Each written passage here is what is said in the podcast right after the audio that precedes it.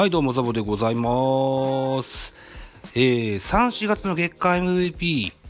をご紹介していきたいというような回でございます。一つよろしくお願いします。この番組はザボのフリースインガー、そして私のラジオトークのサブアカウント、えー、英語崎町ダブルで、はい、収録しております。一つよろしくお願いします。まずセリーグ投手からごご案内でございます。3、4月の月間 MVP、広島東洋カープ。大瀬良大地、2度目でございます。投手部門は広島東洋カープ、大瀬良大志投手が2018年5月以来2度目の受賞となります。大瀬良投手は先発として6試合に登板し、リーグトップタイの4勝枠。投球回44回と奪三振34もリーグトップ。防御率2.25はリーグ3位と好成績を残した。加えて開幕戦を含め登板した全ての試合でクオリティスタートを記録しておりまして、関東が2試合、そのうち4月29日対中日戦で、は、被安打2の完封勝利を挙げるなど、エースとしてチームを牽引する活躍を見せました。チームは開幕6連勝を皮切りに、勝ち星を重ね4月終了時点で2位と、好位置につけ、上々のシーズンスタートを切りました。大瀬良投手はこの原動力の一翼を担った、えー、投手部門での広島東洋カープからの受賞は昨年9月受賞の床田投手以来でございます。えー、続きましてセリーグ打者部門です。えー、ジャイアンツ、東京読売巨人軍、岡本和真内野手、初受賞でございます。えー、28試合に出場しまして、2割6分4厘、えー、28安打、10本塁打25打点でございました。打者部門は読売ジャイアンツ岡本和真選手が入団8年目で初受賞と形になりました。岡本選手はリーグトップの10本塁打25打点の2冠を記録。2020年から2年連続で最多本塁打賞、そして、えー、最多打点車賞を獲得した岡本選手。チームの主砲として実力を発揮し、セパ両リーグ20勝に一番乗りの開幕ダッシュをしたチームに貢献した。特に4月26日対ベイスターズ戦から29日対阪神戦において、4試合連続で本塁打を放ち、5年連続なる2桁本塁打を両リーグで最速で達成した。4戦連発は自身2度目の記録となるが、両リーグの最速15到達は自身初。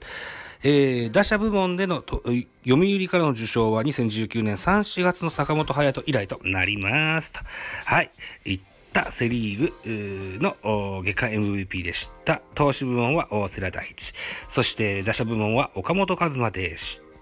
続きましてパリーグでございます。パリーグの3、4月の、えー、月間 MVP は佐々木朗希投手、千葉ロッテマリーンズ初受賞でございます。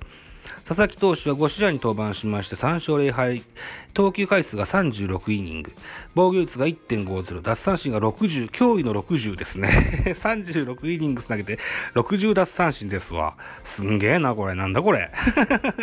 受責点6です。佐々木投手は3、4月、5試合に先発登板しまして、リーグトップタイの3勝、リーグトップタイの、あリーグトップの、ぶっちぎりトップの60奪三振の成績を残しました。4月10日、オリックス戦でプロ野球28年ぶり史上16人目となる完全試合を達成。今シーズン初登板の3月27日、楽天戦では6回を投げ3失点で勝ち負けつかず、3月3日、ライオンズ戦で8回を投げまして13奪三振1失点の好投で今シーズンの初勝利を挙げました。4月の10日、オリックス戦で史上最年少20歳と5ヶ月での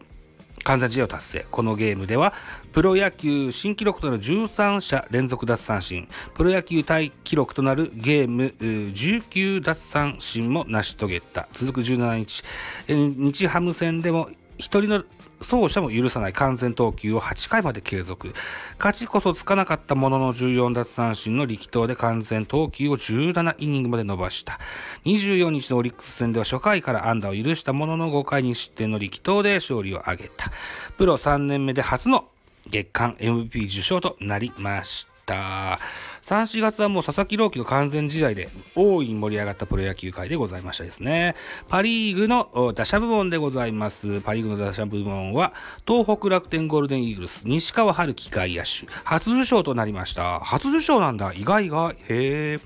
23試合に出場しまして、打率3割3分3厘、28安打、5本塁打、21打点、7盗塁といった数字を残しました。西川選手は移籍後、えー、最初の月となった3、4月度のチーム全試合となる23試合に1番レフトで、えー、先発出場、リーグ5位タイの安打と、それからリーグトップの22フォアボールで出塁率、4割7分2厘はリーグ2位です。これをマークしました。1番打者として積み重ねた出塁は、結果としてリーグトップの25得点につながった。また長打も積み重ね、えー、塁打51、長打率6割7厘、はリーグトップの成績でした。1番打者として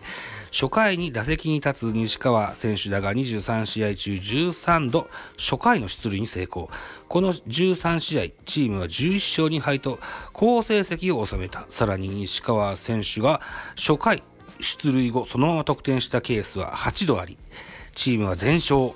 西川選手の出塁がチームに勢いを与え、勝利につながる原動力となった。また4月16日、ソフトバンク戦では9回ワンアウトから逆転ツーラン。30日、ソフトバンク戦でも9回ツーアウトから同点スリーランを放つなど土壇場での長打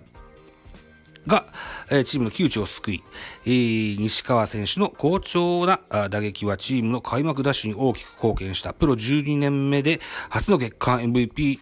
を受賞といった形になりましたと。いったようなご紹介でございました。西川春樹選手ですね。あいわゆる昨シーズンというか、去年のあのストーブリーグでは、あのノンテンダーなんて言われてね、えー、まあ、放出に近い形でそ楽天に拾っていただいたといった形になっていると思うんですけどもその後非常に大きな活躍をしている西川春樹選手だと思います佐々木選手西川選手大瀬良選手岡本選手ともにおめでとうございます。